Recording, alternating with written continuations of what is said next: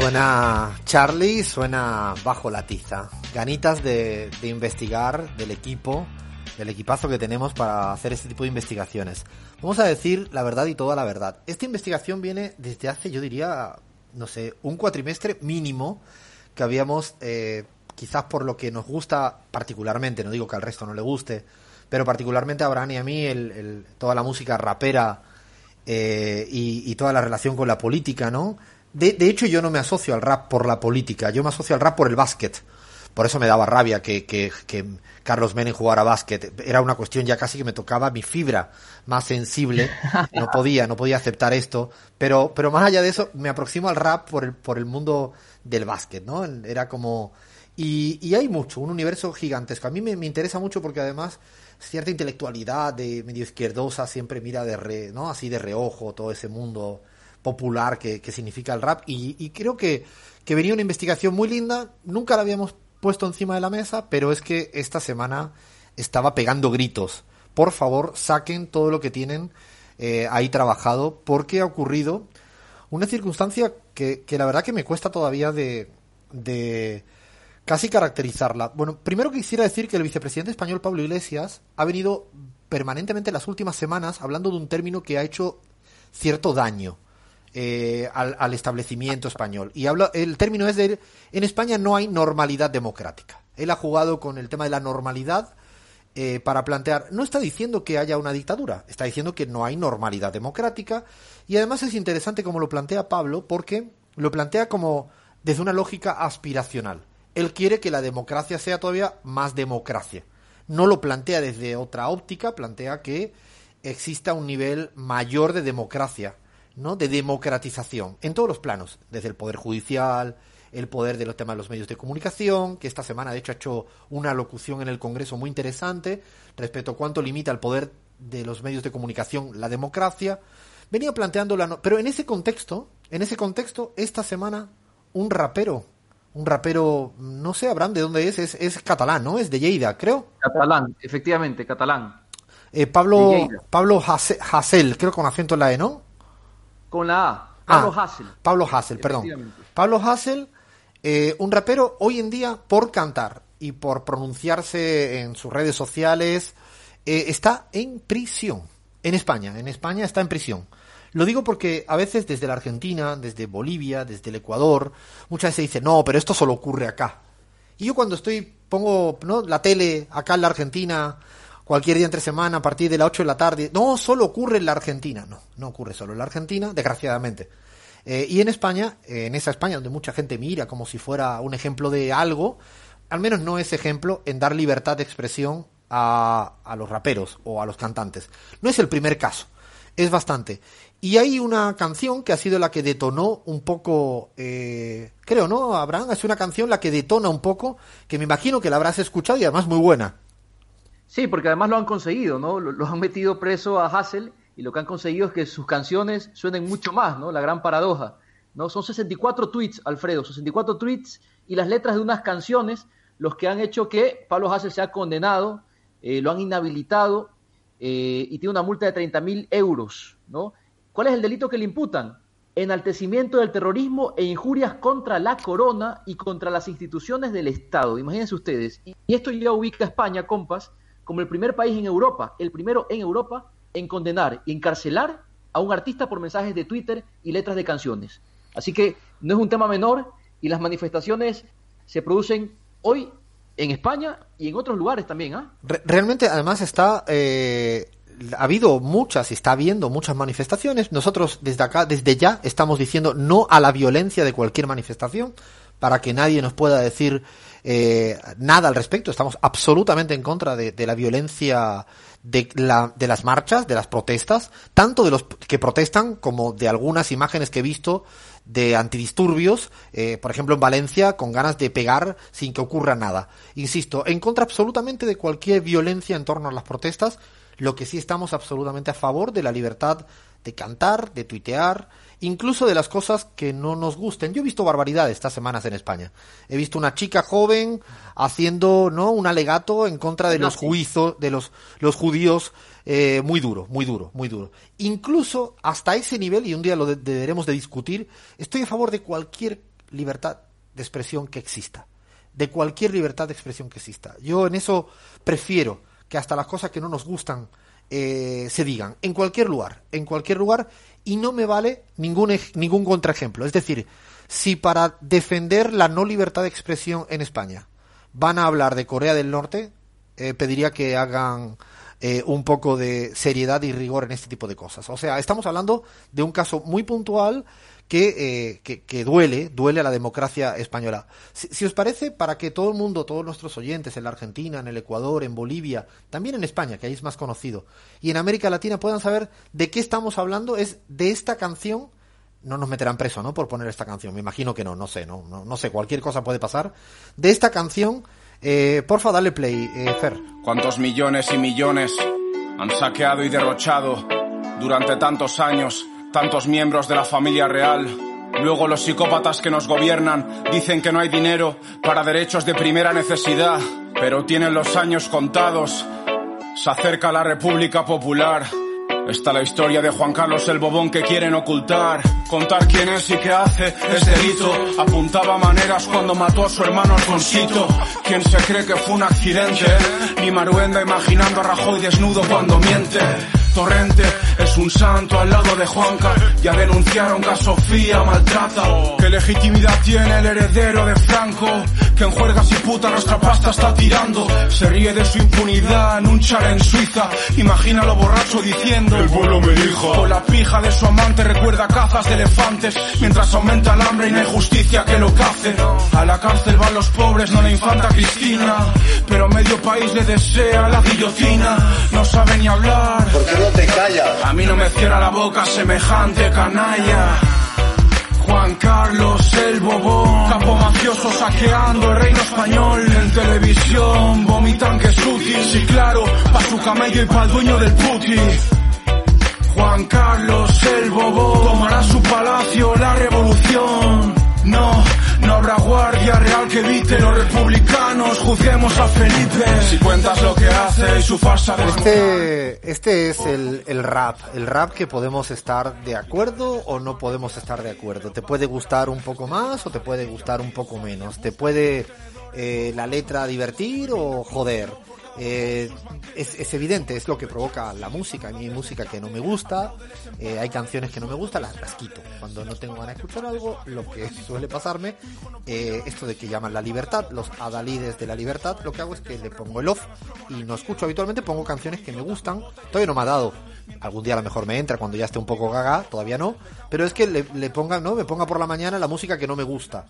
Como que no, ¿no? La música que no me gusta yo no la pongo, elijo es, es, llamativo, digo, eh, esta canción, una crítica a la corona de, eh, así de frente, eh, y lo que ha provocado, entre otras cosas, ha sido que este, este rapero esté hoy en día en la cárcel. Y, y, lo que tenemos que decir es que las, las canciones politizadas en el rap no son uh, una anomalía.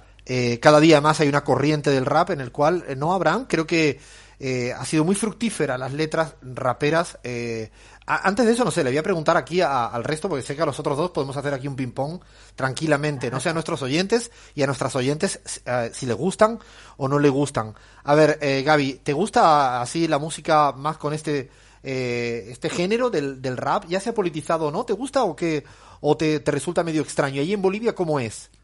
A mí me gustan. O sea, pero sobre todo porque he aprendido a escucharlas, ¿no? Eh, hubo un momento en que me di cuenta que por ahí estaban pasando muchas inquietudes de mucha gente. En Bolivia, de hecho, en el Alto, en la ciudad del Alto y en, en, muchos otros lugares se ha ido produciendo mucha música de este tipo y creo que, mm, eh, o sea, nos quieren decir cosas. Eh, hay gente que ha utilizado ese género de una, manera muy fructífera para decir cosas. Y lo, lo complicado de lo que estamos hablando es precisamente que te callen la boca y que te intenten decir que no puedes decir lo que piensas, porque eso siempre puede terminar mal. Eh, cuando se, se rompe la posibilidad de decir, siempre puede terminar mal. Además un efecto boomerang, como un poco decía previamente, ¿no, Abraham? Ah, Chris, ¿te gusta la música así eh, del, del, rap y el rap politizado? ¿Eres de las que te pones de vez en cuando? Lo, ¿Te lo bancas bien o no?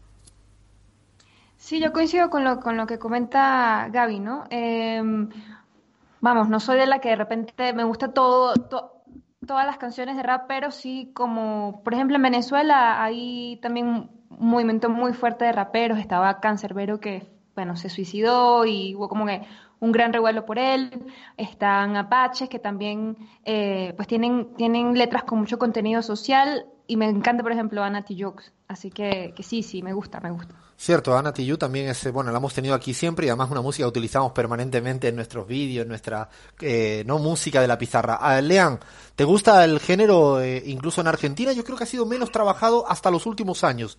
El rap no ha sido el género probablemente más fuerte la reivindicación política, salvo los últimos años que sí he percibido algo de esto. ¿Cómo, cómo te manejas con esa, con ese tipo? Totalmente, Alfredo. Sí, en Argentina tenemos una tradición que la música de protesta por eh, eh, excelencia, digamos, eh, siempre fue el rock, en su momento en los años 70, en los años 80, el punk rock en los años 90, la cumbia también lo ha sido mucho, y hace poco hay, ha surgido un gran, una gran cantidad de muy, pero muy buenos artistas, y a mí lo que me gusta mucho, no, no soy un fanático del género, pero lo que me gusta es el respeto que tienen por eh, las músicas autóctonas de cada país. Digo, eh, se han visto muy lindos experimentos de rap mezclados con ritmos originarios de Latinoamérica y creo que es el género que mejor se ajusta a esto. No me gusta tanto a veces la mezcla del rock con, eh, con otro tipo de música, sí me gusta mucho más cómo queda el rap con ese tipo de música. Es verdad, no lo había pensado, pero es cierto que, que fusiona muy bien, ¿no? Con otro, con otro tipo de música. A mí me, me, siempre lo que más me llama la atención de este género, y ahora le, quiero pasar la palabra a Abraham para que nos cuente mucho más de lo que hay, es, es el uso de la palabra. A mí me encanta el uso de la palabra y es el uso de la palabra. es como la gente usa la palabra en las calles. Eh, de hecho, es, es como los jóvenes o no tan jóvenes hablan en las calles, en el barrio, en la esquina. Y a mí eso me gusta. No toda poesía tiene que ser la de Benedetti, que también me gusta. Mm, me gusta cualquier tipo de género que al final combine, que rime a su manera, incluso con una palabra malsonante, que tampoco creo que tengamos que eh, no aparcarla porque es parte de lo que cada día hacemos. Así que eso, en eso creo que ahí es donde lo defendemos, pero así a full, ¿no, Abraham? Totalmente, compa. Y te puede gustar o no te puede gustar, pero no te mantiene indiferente al final, ¿no? Alguna vez le escuché a Sabina decir que el rap era poesía de analfabetos. Bueno, nosotros le perdonamos todo a Sabina, pero digamos que es un comentario que, que, nos hace declararnos definitivamente como orgullosamente analfabetos, ¿no? El rap es mucho más que esa crónica callejera de machos alfa, forrados de billetes, porque estos son un poco los prejuicios que hay en torno al género, pero claro, como tú decías, este es un género que bebe de la tradición de los grandes movimientos activistas, sobre todo el movimiento negro, compas. El movimiento negro ha sido determinante en la construcción del género. Eh, y claro, fue una bandera de lucha para exponer eh, las reivindicaciones de los derechos civiles. Eh, sus letras eran una suerte de anestesia que enmarcan una vista panorámica, primero de los Estados Unidos, de las miserias de Estados Unidos, incluidos los casos de violencia policial. Siempre está muy presente en el rap la violencia. Hay una denuncia permanente de la violencia, de ese monopolio legítimo de la violencia del Estado. Bueno, en el rap se denuncia un poco esto, ¿no? Y, de hecho, Abraham, eh, eso, que dices, eh, claro, en el fondo también el tono un poco más áspero, rudo, casi violento, eh, está en consonancia con lo que se padece. Es como carajo le vas a pedir a un chico del barrio, una chica del barrio, ¿no? Que haga música casi celestial cuando desde por la mañana la está pasando mal, ¿no? vi una película mexicana ah, esta semana pasada, Ya no estoy acá, más que recomendable. De hecho, está candidateada, eh, es, es, una joya, y es la cumbia en un barrio jodido de Monterrey. Eh, cumbia colombiana en un barrio jodido, y es eso, es, la, es el barrio, y digo, puede después salir algo bueno y malo, porque para eso después está el talento, tampoco es que me voy a bancar un, cualquier rap, ¿no? No, no es que eh, uno lo voy a tampoco a deificar, a decir, no, esto es lo mejor, no, pero me gusta que, es, que el lenguaje sea violento y que incluso el tono sea violento, eh, bueno, hay uno que estoy deseando, Leandro Álvarez, tráemelo acá a la pizarra como buenamente puedas. Haz lo que sea, por favor, porque además no lo voy a entrevistar yo solo, voy a hacerlo con Abraham Verduga. Estamos hablando de, del granaíno Ajax y Proc, que son unos hermanos.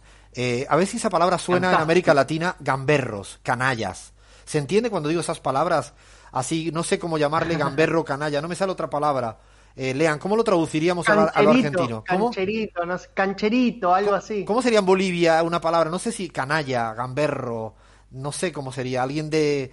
Como travieso, pero. Barrio bajero. Barrio bajero, un poco, quizás, ¿no? Bueno, eh, no sé, altanero. Ah, ¿De barrio? Eh, sí, de barrio no, no suena tanto, eh, pero no encuentro ahorita una palabra popular que, que te traduzca. A mí, yo sí miro a, Ajax y a Proc, a estos granaínos, escúchenle, ya lo pusimos hace dos, tres semanas, son de los habituales, de habitué, me encantan.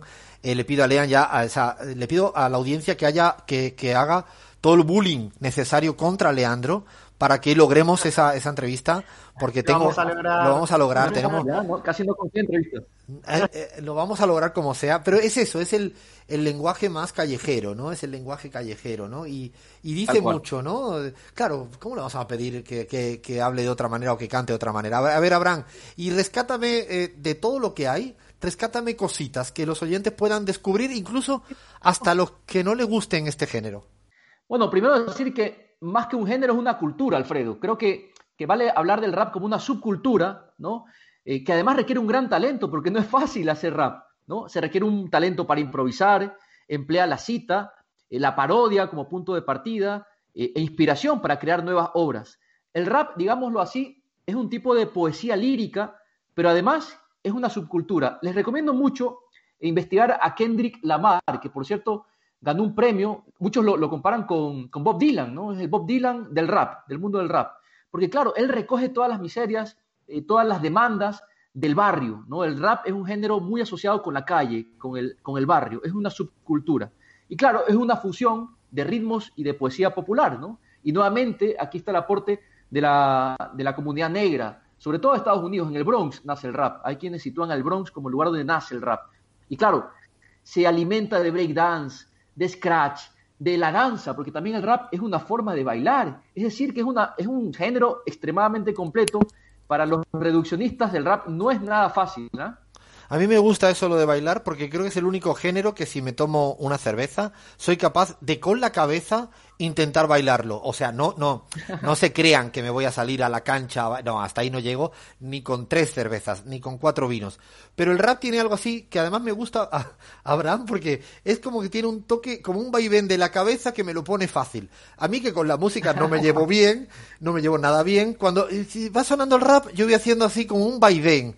Es como que voy meciendo mi, mi cabeza asintiendo permanentemente y me lo pone hasta fácil. Por eso me, creo que además, hasta por eso me debe gustar el rap, porque lo de atreverme a bailar. A ver, Gaby, ¿qué vas a decir? Que bailas rap tú y ya me caigo de espalda, ¿eh? todo, Alfredo, no te preocupes. Pero lo que, lo que sí quería aportar también es que me parece un género que puede estar al alcance de eh, mucha gente para poder decir cosas desde lugares que no le requieren una gran cantidad de, herramientas y de, y de ¿no? Eh, hoy en día, además, con, con el manejo que hay de computadoras por parte de la gente, es posible crear eh, cosas maravillosas con elementos o herramientas bastante simples, digamos, y eso lo pone al alcance de mucha más gente y le permite seguramente a un chico de barrio poder hacer arte eh, sin necesidad de, demasiadas herramientas sofisticadas, ¿no? Eso es cierto también, ¿no? Yo creo que está más al alcance de todo el mundo, el ritmo es más, entre comillas, más sencillo y donde la creatividad es mucho más la palabra, ¿no? Que creo que es la que logra trascender. Eso me parece que al final todo el mundo puede tener acceso a, a, manejar ese tipo de cosas. No lo había pensado nunca así, pero también lo hace como más fácil, más, más llevadero, ¿no? Abraham. Sí, compa, mira, y luego si quieres nos empezamos a meter ya... En América Latina me interesa mucho. Efectivamente, en América Latina, ¿no? Ya sabemos que nace en Estados Unidos, pero claro, encuentra tierra fértil en nuestra región. Imagínate, entre más de 560 millones de hispanohablantes, el rap, bueno, ha germinado de una forma importante en una zona además llena de desigualdades, que convive a diario con la pobreza y la marginación, es casi que natural que las rimas, las rimas hablen de su entorno. Y entonces nace en América Latina y en España también, porque España es un semillero de, grandes raperos, hay una vertiente del rap, sobre todo en España, el llamado rap político, también conocido como el rap combativo o el rap consciente, que bueno, su característica principal es precisamente lo que representa Hassel, ¿no? Una lírica con elevada conciencia política y social, disruptiva, incómoda. Hay quienes hablan de arte abyecto, me parece eh, fascinante. Es arte abyecto, no, no, se trata de, contemplar el rap de una forma eh, anodina, ¿no? Entonces podemos meternos, compa, a revisar algunos extractos, pequeñas eh, canciones que hemos sacado de, bueno, los principales exponentes del rap latinoamericano y también español. ¿Te parece, Alfredo? Perfecto, tengo ganas de que a ver, a ver qué, qué menú me traes, a ver qué menú me traes, porque yo también tengo mis preferencias, a ver, a ver si me provocas para bien, Abraham. Seguro, seguro. Yo me, he considerado aquí algunos de tus, de tus preferidos, así que hay para todos. Bueno, vamos a prescindir de Hassel porque eh, hemos hablado ya mucho de Hassel y yo voy a prescindir también de mis favoritos que son los chicos del maíz. Bueno, en eso coincidimos, Abraham, en eso creo que es, son igual, en eso estamos en la misma línea e igualmente vamos a, a no ponerlos ahora, pero muy recomendable de los grandes, los chicos, los chicos del maíz. Totalmente. Decirte que Hassel no me gusta en lo particular, ¿ah? porque además también en sus letras se ve mucho machismo. Esto también es una característica del rap, por cierto, porque hay que decirlo todo. Es verdad que hay una vertiente muy machista en las letras del rap, sobre todo masculino. ¿no? Facto, compa. Facto es un grupo de rap maravilloso, mexicano, eh, de la capital de México, rimas bien armadas, de protesta, lucha popular, que llaman a la unidad de los trabajadores. Fer, creo que tenemos ahí la canción Guerra, escuchémosla un poquito. Existe guerra en cada rincón del mundo, aquí la paz no llega, es difícil ver futuro. Como quieren que caigamos en su juego, si es tan obvio que todo es del imperio. Aquí es más gente la que se hunde en la miseria que la gente de dinero que protege este sistema. Es tan visible esta enorme diferencia, pero en sus medios solo hay telenovelas. Existen cámaras que cuidan todo el día cada uno de tus pasos, por siempre te vigilan. Son consecuencias de un sistema inhumano al que nunca preguntaste si queríamos aceptarlo. Bajo salario, recesión de contratos. Suena bellísimo eso, suena muy bueno. Además, un poco me acabo de acordar lo que estaba diciendo hace unos minutos Lean de cómo fusiona bien con otro, ¿no? Con músicas más eh, populares y locales. Creo que ahí se va, se nota un poco el ejemplo que decía. Suena muy lindo. No lo conocía a este grupo. Creo que cuando termine esta, esta tarde me voy a poner facto, pero para dar y regalar, porque suena muy lindo. Me gustó esta. Escucha, también hay uno de lírica podrida, Alfredo, mexicanos. La verdad es que los mexicanos tienen eh, raperos espectaculares. Esta es la canción Sin Miedo. Escuchemos un poco porque el mensaje es potentísimo. Vamos, Fer. Sí, sí, sí. Es la lírica podrida. 2H acá. ¿Quién sino nosotros?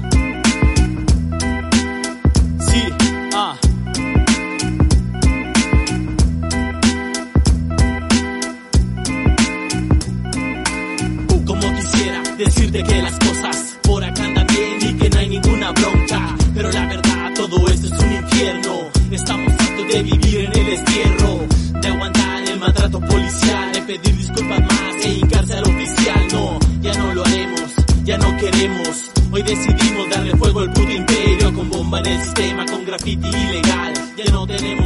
Pizarreros y pizarreras, digan la verdad y solo la verdad. No están moviendo al menos la cabeza en este momento donde estén comiendo, dormidos, caminando, paseando.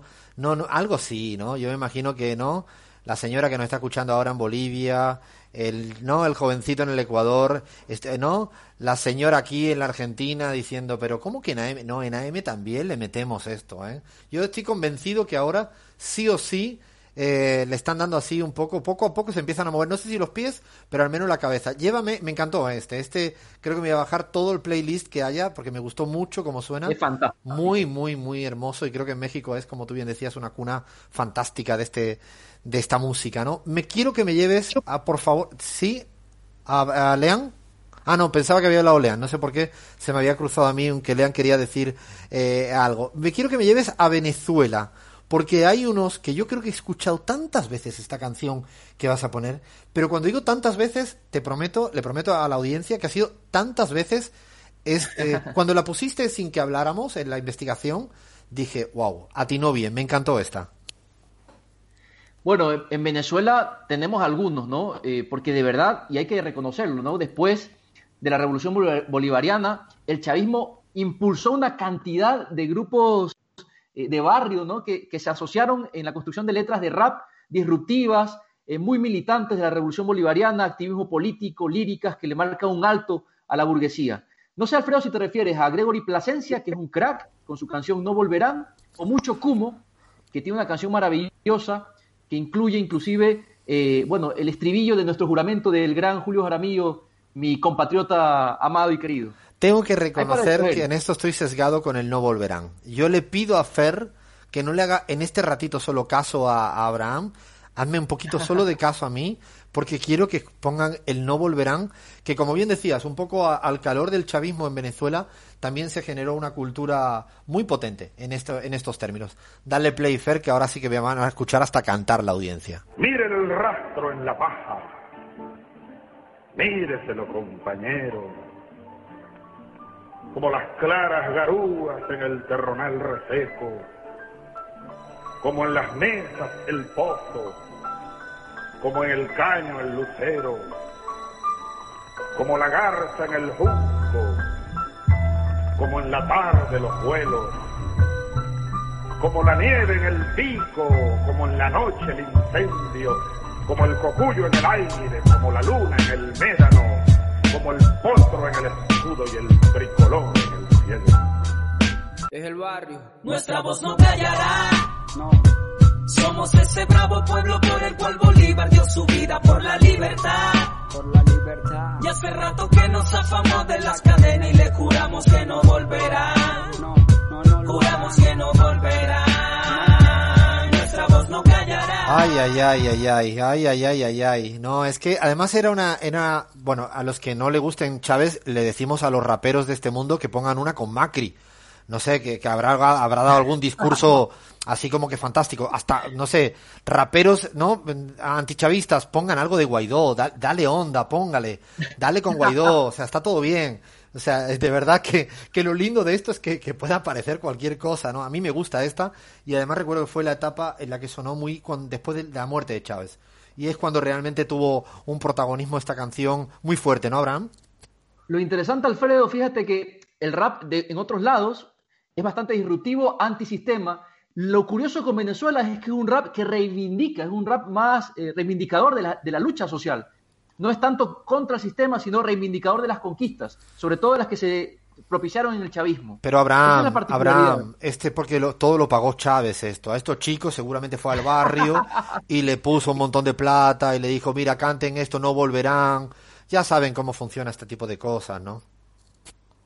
Bueno, eh, Venezuela de verdad que tiene tantos y tantos exponentes. Hay unos carajitos, como dicen en Venezuela, unos pequeñajos, chiquititos, que tienen una canción maravillosa que, que, la pondremos en otro momento. Porque yo quiero hablar del rap de Argentina, que como decías Alfredo, es incipiente, no, no hay un movimiento importante de rap, pero los que hay, bueno, la clavan, la clavan y la pegan muy bien. De mis favoritos, Actitud María Marta.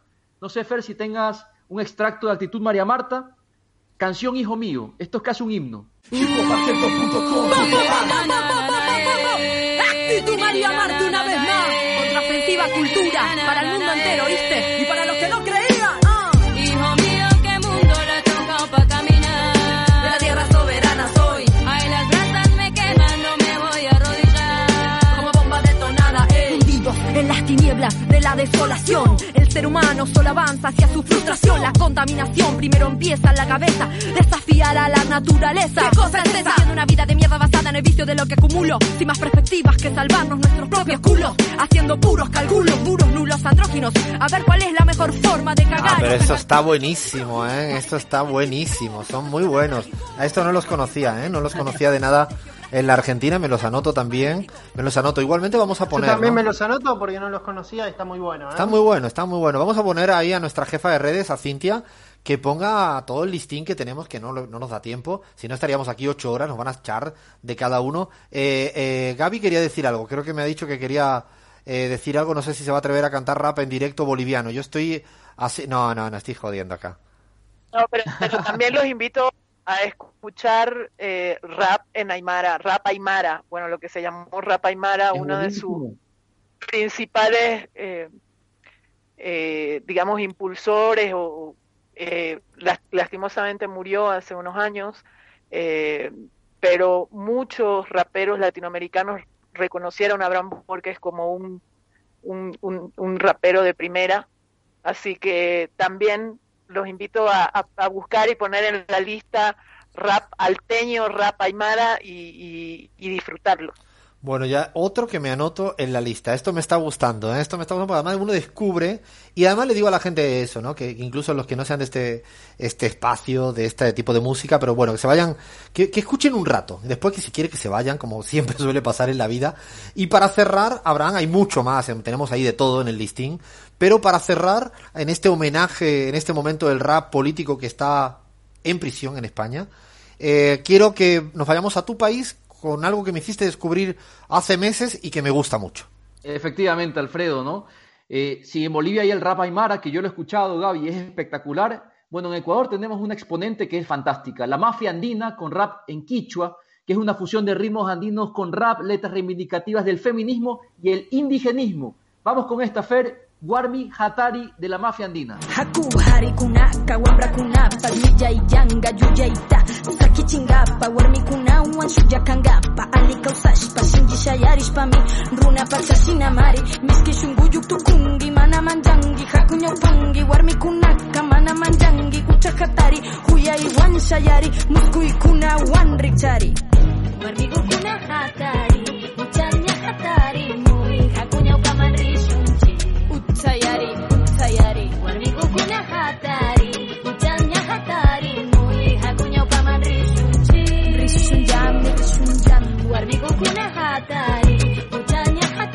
Tengo que, reconocer que cuando hace varios meses Abraham eh, no sugirió esta música, me enganché y no paré. Durante días. Eh, muy, muy buena música ecuatoriana, tampoco conocía, la verdad que, que homenaje al rap, podríamos estar aquí hasta, no sé, yo diría que las 12 de la noche en España, no las 3 de la madrugada en la Argentina, pero vamos a parar porque hay más material. Queríamos hacer este guiño, este guiño, este homenaje y esta defensa, sobre todo a las canciones de, del mundo del rap, del universo del rap, y que escriban lo que quieran. Incluso hasta yo insisto, ¿no? Hinchas del PRO, hinchas de Carlos Mesa, hinchas de Lenin, no, de Lenin Moreno me refiero, eh, no votantes de Vox, creen rap, hagan música que seguramente hasta le van a entrar hasta buena onda, imagínense, hasta buena onda, se les va a ir el odio con esta música, hagan rap, así que bueno, hasta aquí llegamos con el repaso a, al rap y política en nuestro Bajo la Tiza, paramos en la pizarra que todavía tenemos personajazos y populismo de ojos claros, más la pizarra.